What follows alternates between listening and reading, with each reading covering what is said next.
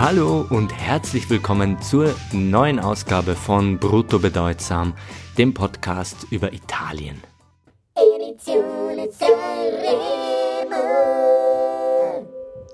Mein Name ist Bernhard Hiergeist und heute bin's nur ich in dieser Episode. Elisa ist leider gesundheitlich etwas angeschlagen. Ja, das gab's auch noch nie, aber es gab auch noch nie einen fünftägigen, sechstägigen, fünftägigen Sanremo Festival Marathon, wo wir einfach jeden Tag erscheinen. Insofern bestreite diese Folge ich allein und morgen wird sie dann voraussichtlich wieder zu uns stoßen. Auch heute haben wir natürlich nicht bis zum Ende geguckt. Es ist jetzt wieder mal noch vor Mitternacht. Wir sind jetzt an Tag drei des Festivals. Am ersten Tag waren es alle 30, gestern nur 15, heute die restlichen 15 und ja, was soll man sagen? Man kann sich nur wiederholen. Es dauert halt. Also man guckt auf die Uhr und es ist, sind 40 Minuten vergangen und wir sind halt einfach dann drei Beiträge weiter oder zwei oder falls überhaupt. Also, ja, das heißt, Stand jetzt habe ich noch nicht mal den heutigen Stargast gesehen, nämlich Russell Crowe, der noch kommen soll und schon die ganze Zeit aufgeregt angekündigt wurde. Gestern gab's nach dem äh, Auftritt von John Travolta ja einiges heute schon an Medienberichten und auch in der Pressekonferenz wurde schon teilweise kritisch gefragt, ja, warum John Travolta so übel mitgespielt wurde mit diesem peinlichen Ententanz. Und Amadeus hat dann eben am Nachmittag in der Pressekonferenz gesagt, ja, John Travolta war natürlich eingeweiht, ähm, ist ja auch irgendwie ein Showprofi und der musste nichts tun, was er nicht wollte. Und Amadeus, der Moderator eben, hat dann auch gesagt in der Pressekonferenz, ja, er findet es ein bisschen schade, diese Konzentration auf äh, das Gewese um John Travolta, weil dann einiges nämlich eben in den Hintergrund trat dadurch. Also zum Beispiel die Musik natürlich oder eben die Einlage, die es gab von Giovanni Allevi, einem italienischen Komponist und Pianisten, der äh, an Krebs erkrankt ist und darüber eben gesprochen hat, wie das Leben damit ist. Und für diese Momente nimmt sich das Festival ja immer Zeit. Und tja, gestern, ich meine, wir waren ja nicht besser. Ich habe hab auch den Ententanz thematisiert. Ich war halt einfach auch zu albern. Da sieht man halt, wie schnell dann äh, die anderen Themen in den Hintergrund gedrängt werden. Also, heute nochmal 15, Gestern eben 15 und es gab natürlich wieder eine Zwischenwertung. Und da tauchten wieder drei gute Bekannte auf, die wir schon vom ersten Abend kannten, nämlich Annalisa, Loredana Berthet und Mahmoud wurden wieder unter die ersten fünf gesetzt, diesmal ja nicht von den akkreditierten Journalisten, sondern von der Radiojury und dem Publikum gemeinsam. Über das etwas komplizierte Bewertungswesen hatten wir ja gestern gesprochen, heute nochmal das gleiche, Radio und Publikum diese drei Jury-Einheiten gibt's eben heute entscheidend zwei davon. Und die, die meine, die ich gestern als meine Favoritin genannt hatte, keine große Überraschung, weil das tun auch eigentlich zurzeit alle Buchmacher, Angelina Mango, die singt heute aber halt wieder so, so spät, dass kein Mensch natürlich so lange warten kann, außer natürlich irgendwie 25 Millionen Italienerinnen und Italiener vor ihren Fernsehgeräten oder am Computer. Drum können wir heute noch gar nichts dazu sagen, aber dann sprechen wir natürlich morgen, weil allmählich wird's ja ernst. Morgen ist nämlich schon die Hälfte des Rankings rum. Auf eins gesetzt von Radio und Zuschauern wurde Giulier, der eben neapolitanische Künstler, der ja, wie Elisa gestern schon gesagt hat, auf sein Lied auf Neapolitanisch gesungen hat. Und auf Platz zwei war dann Irama. Also wir sind weiterhin gespannt, wie es mit der Bewertung weitergeht. Ich bin jetzt aus dem heutigen Abend ausgestiegen, das wollte ich unbedingt noch abwarten, nämlich wieder bei Ricky e Poveri. Zu denen haben wir, Elisa und ich, eine ganz besondere Beziehung. Indirekt, weil wir eben mal mit dem ehemaligen Haus- und Hofkomponisten der Ricky e Poveri, Dario Farina, mal ein Interview gemacht haben, das ich heute wirklich da mal in die Shownotes packe. Ähm, wir haben ihn mal interviewt und eben viel auch über ja, La Canzone Italiana gesprochen. Dario hat natürlich auch, hatte natürlich auch eine ganz strenge Vorstellung davon, wie so ein italienisches Lied zu sein hat. Also da kollidieren ja natürlich viele Ansichten und es war ganz interessant, einfach damals mit ihm einzutauchen in diese Welt. Was ist ein Lied? Was ist Musik überhaupt? Und da haben einfach die Italiener, in Anführungszeichen sage ich mal, eine, einen ganz viel unverkrampfteren Zugang zu dieser ganzen Welt irgendwie, während in Deutschland ja solche Sachen gerne mal halt sehr verkopft diskutiert werden und können wir es noch irgendwie intellektueller machen und finden wir noch irgendwo eine äh, wichtige politische Botschaft, die wir auch noch mit reinpacken könnten, was aber eben nicht heißen soll, dass es in Italien nur banal zugeht, ganz und gar nicht eben. Aber dazu werden wir im Verlauf auch noch kommen. Also, Riki e Poveri haben wieder ihren Song dargeboten. Am ersten Abend waren sie in der Schleife zusammengebunden, heute nicht, aber die Performance, die Choreografie war bis auf die Outfits identisch und ja, was, was soll man sagen? Auf äh, X beziehungsweise Twitter hat jemand geschrieben, I nostri Barbie e Ken, weil Angelo und Angela quasi der Duo-Rest von den alten Ricky e Poveri war komplett in pinke, glitzernde Pailletten gekleidet. Angela sogar noch mit pinker Federboa. Also das Prinzip weniger ist mehr gilt da auf keinen Fall. Da war es eher das Prinzip mehr ist mehr. Und ja, es war einfach wieder eine Augenweide, sich das anzusehen. Das Lied, ich habe jetzt schon mit vielen gesprochen und viele finden es nicht gut. Ein Bekannter hat sogar gesagt, er findet es schrecklich. Ich finde, es hat einfach eine ganz, ganz schlimme Ohrwurmqualität. Es wird nicht gewinnen, das hatten wir schon, das höchstwahrscheinlich, aber es war wieder ein ganz besonderer Fernsehmoment, diese beiden ja, schon gealterten Künstler zu erleben, die aber diesen Job so ernst nehmen und dabei so eine gute Laune versprühen, das gibt's wirklich selten zu sehen. Was man auch gesehen hat, zum Beispiel, dass eben Angelo von Ricky e Poveri vor dem Auftritt dann der Ansagerin Big Mama, also eine andere Künstlerin, die auch antritt, jetzt an Abend zwei und drei kündigen sich die, die Künstler ja gegenseitig an. Und hat ihr dann kurz bevor sie das Lied angefangen haben, einen kleinen einen Stift überreicht und was sollte das eigentlich? Weil das hat man jetzt auch schon bei mehr Künstlerinnen und Künstlern, mehr Sängerinnen und Sängern gesehen. Und das hat tatsächlich mit Fanta Sanremo zu tun. Also das hat Elisa gestern ein bisschen erklärt, eben dieses wie so ein Fußball-Wettspiel, wo man seine Mannschaft aufstellt. Was ähnliches gibt's eben ähm, bei Sanremo auch, dass man auf bestimmte Dinge wettet ob dann gegen, ich glaube gar nicht mal gegen Geld, aber dass jemand aus dem Publikum zum Beispiel eine bestimmte Sache reinruft oder ähm, wie viele Glitzerkleider getragen werden oder wie viele bauchfreie Tänzer es gibt. Also so alberne Dinge. Das ist vor allem dann eben ein Phänomen des Second Screen. Wir gucken uns das Festival an und daneben passiert aber eben noch ganz viel. Hm, da sieht man dann immer mal wieder, dass Sängerinnen und Sänger, ja, irgendwie vollkommen wahllos scheinende Gegenstände überreichen und das hat dann eben mit diesem ja Wettspiel mit die, mit diesem äh, eben mit diesem kleinen Fantasy Sanremo Fanta Sanremo zu tun.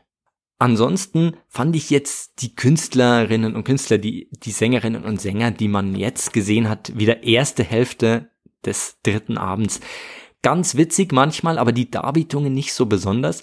Da stand der Abend eher im Zeichen der alten Veteranen, weil jetzt haben wir ihn endlich gesehen. Schade, dass heute eben Elisa gerade nicht da ist. Eros Ramazzotti ist herniedergestiegen auf die Bühne von Sanremo, wo er in den 80er Jahren mal ähm, in der Newcomer-Kategorie gewonnen hat.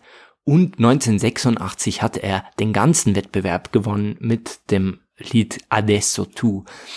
Und er hat heute eben ein paar Jahrzehnte später, er ist einfach wirklich ein Weltstar in Italien, in Deutschland, vor allem auch in der lateinamerikanischen und spanischsprachigen Welt generell.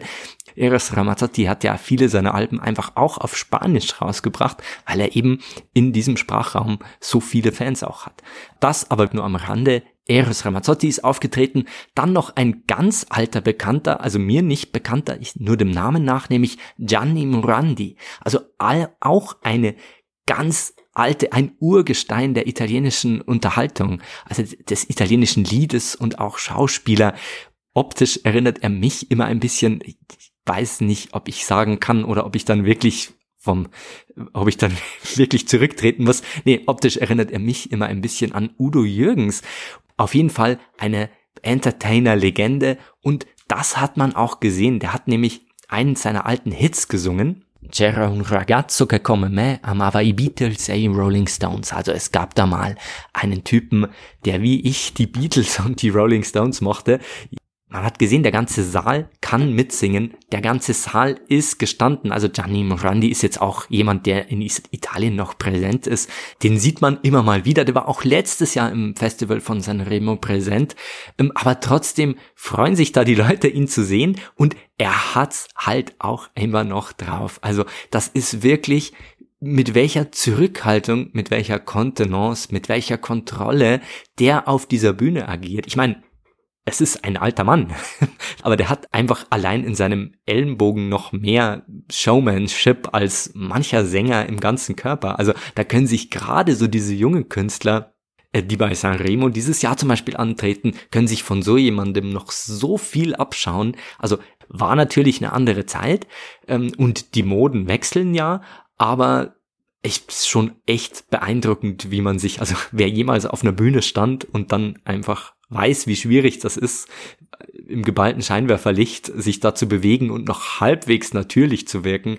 Und dann sieht man irgendwie diesen unfassbar coolen Gianni Morandi. Also das hat allen anderen heute alles andere, außer Ricky Poveri ist ja klar, in den Schatten gestellt äh, ich, heute vielleicht ein bisschen nostalgisch, ähm, aber das macht Sanremo eben mit einem. Man guckt zu und ich weiß ja zum Beispiel, ah, Ricky Poveri habe ich schon gesehen, Lied habe ich schon gehört, dann will man es halt nochmal sehen. Sie machen zwar dieselbe Kategor Choreografie, aber was haben sie denn für Outfits an?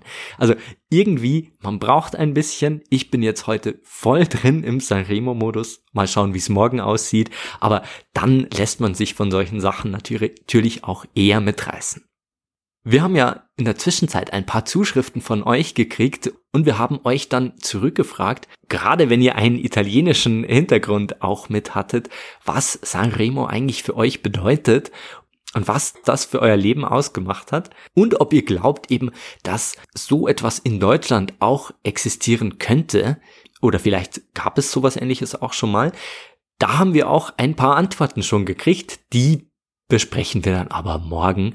Das schon mal als kleiner Cliffhanger. Da war auch sehr viel Interessantes dabei und sehr interessante Lebensgeschichten. Danke schon mal an dieser Stelle ähm, für eure Zusendungen. Einen etwas quirligeren Kontrapunkt zu den gesetzten alten, also Ramazzotti, Morandi und so weiter, ähm, die wir heute gesehen haben, hat dann die heutige Co-Moderatorin gesetzt, nämlich Teresa Manino eine Sizilianerin und eine Stand-up-Comedian könnte man sagen, auf jeden Fall eine Komikerin. Und die hat so ein bisschen die ja, verrückte Nudel gegeben.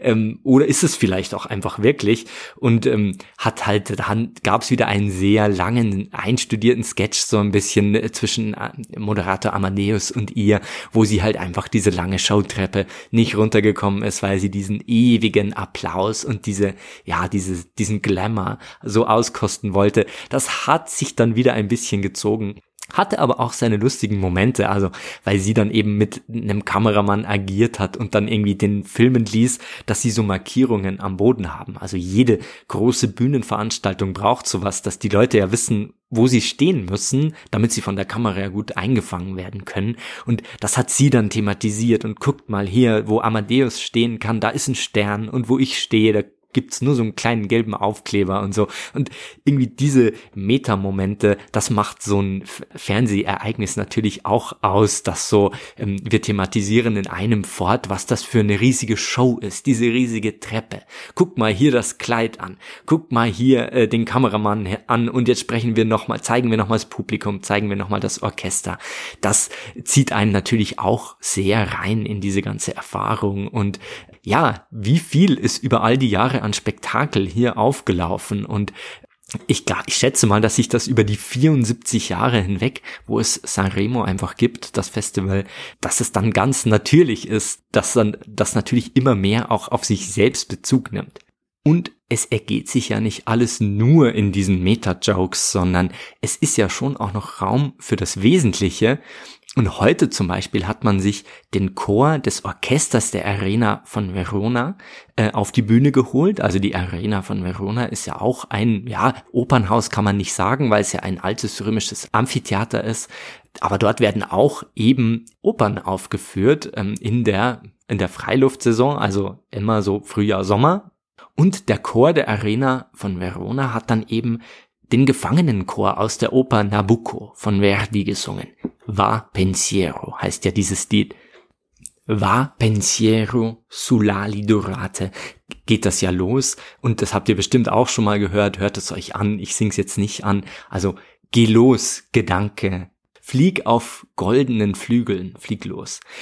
Die genauen Hintergründe könnt ihr zum Beispiel auf Wikipedia nachlesen. Auf jeden Fall handelt es sich dabei um eines der ja, wichtigsten, äh, wichtigsten Musikstücke der italienischen Geschichte, eben von Giuseppe Verdi komponiert, ähm, eh ohnehin schon einem italienischen Nationalheiligen so ein bisschen. Ähm, die inoffizielle Nationalhymne kann man auf jeden Fall sagen. Ein klassisches Stück. Jeder kennt das und das holt man sich eben bei einem Pop-Festival, bei einem Schlagerfestival auf die Bühne. Da sieht man eben, ähm, dass ja, Italien schafft, das Festival von Sanremo schafft dann einen ziemlichen Sprung und legt eine ziemliche Bandbreite hin. Da haben wir sowohl die modernen Pop, den, den Schlager und dann aber auch Oper. Da ist Platz für Oper, könnte man sagen. Aber das ist ja genau der Punkt. Denn das ist in Schlager und Oper ist in Italien eben kein solcher Widerspruch nicht, wie wir das zum Beispiel in Deutschland gerne wahrnehmen. Wo man ja irgendwie, also wenn man sich vorstellt, in Deutschland gäbe es ein Musikfestival und da singen dann irgendwie, was weiß ich, die ganzen Deutsch-Pop-Poeten, ähm, Philipp Poisel oder Max Giesinger und wie sie alle heißen. Und dann holen wir uns einen Chor auf die Bühne, der irgendein Stück aus einer Wagner-Oper singt. Also Am besten noch den Schlusschor aus den Meistersingern. Das gibt dann ganz ungute Vibes irgendwie. Also es ist eine vollkommen absurde Vorstellung. Das würde es nie geben. Und ich muss mich fragen, ja, warum eigentlich nicht? Und Italien ist diese Verbindung einfach viel loser oder enger, wie man es nimmt. Also überhaupt lässt sich eben die Tradition der Canzone Italiana, also dieses ja, modernen Liedes, lässt sich eben viel eindeutiger zurückverfolgen und hat eben zu diesen Opernvorläufern, also gerade bei einem so melodiestarken Komponisten wie Verdi, und da gibt's eben viele Einflüsse, das neapolitanische Lied, die Opernarie und so. Und diese vielen, vielen Einflüsse speisen das, was eben heute als italienischer Schlager, als Schlagerpop und so weiter zählt was sind die Einflüsse von Philipp Poisel oder Mark Forster und so? Zählt Richard Wagner dazu? Vielleicht? Ich weiß es nicht. Also da tun wir uns auf jeden Fall schwerer, so Traditionslinien zu ziehen. Was auch noch darauf hindeutet, ist ja, ja, wir haben das Orchester vor Ort. Wo haben wir eigentlich sonst bei Musikorchester? Ja, nur in diesen Tempeln der Hochmusik, in den Opernhäusern, in den Konzerthäusern. Nur wenn wir zur ernsten, klassischen Musik gehen, dann gibt's eigentlich ein Orchester. Nein, in Italien ist eben auch bei der leichten, bei der Musica Leggera, haben wir eben auch das Orchester.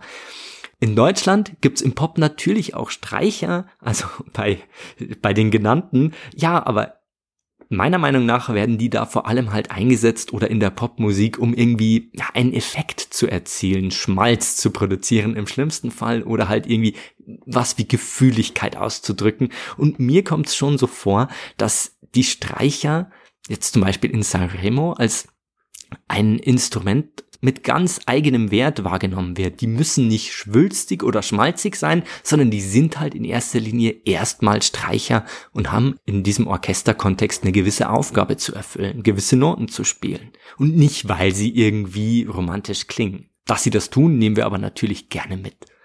Das sind jetzt nur ein paar Gedanken von mir zur Canzone Italiana und dem Vergleich zum deutschen Pop und schreibt mir und uns gerne, was ihr davon haltet oder ob ihr alternative, widersprechende oder bekräftigende Theorien dazu habt, wie es in Italien zu dieser ernsten Musica leggera kommt, also ein Land, das seine seine leichte Musik sehr ernst nimmt oder wo sich eben die ganze Tiefe an der Oberfläche versteckt. Es ist nämlich sehr schwer, so leichte Musik zu machen, die eben alles andere als banal ist und das kann nicht jeder schreiben. Ich habe vorher schon mal kurz den Namen Udo Jürgens erwähnt und dachte mir vorhin so, es gab doch in Deutschland auch mal diese Linien so ein bisschen in den 60er, 70ern in der, ja, in der alten Schlagerära und was ist damit eigentlich passiert? Also irgendwie ist das so ein bisschen verkümmert. Ja, wer weiß. Also schreibt uns gerne eure Theorien, eure Meinungen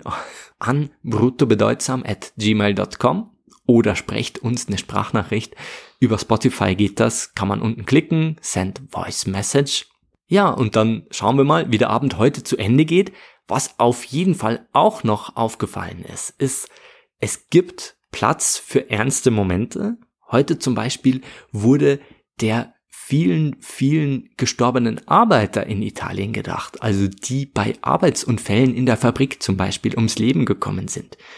Und dann wurde ein Song aufgeführt, wo einfach ein Vater im Grunde aus dem Jenseits, der gestorben war, mit seinem Sohn spricht und sagt, ja, ich bin eben der Vater, den du nie kennengelernt hast.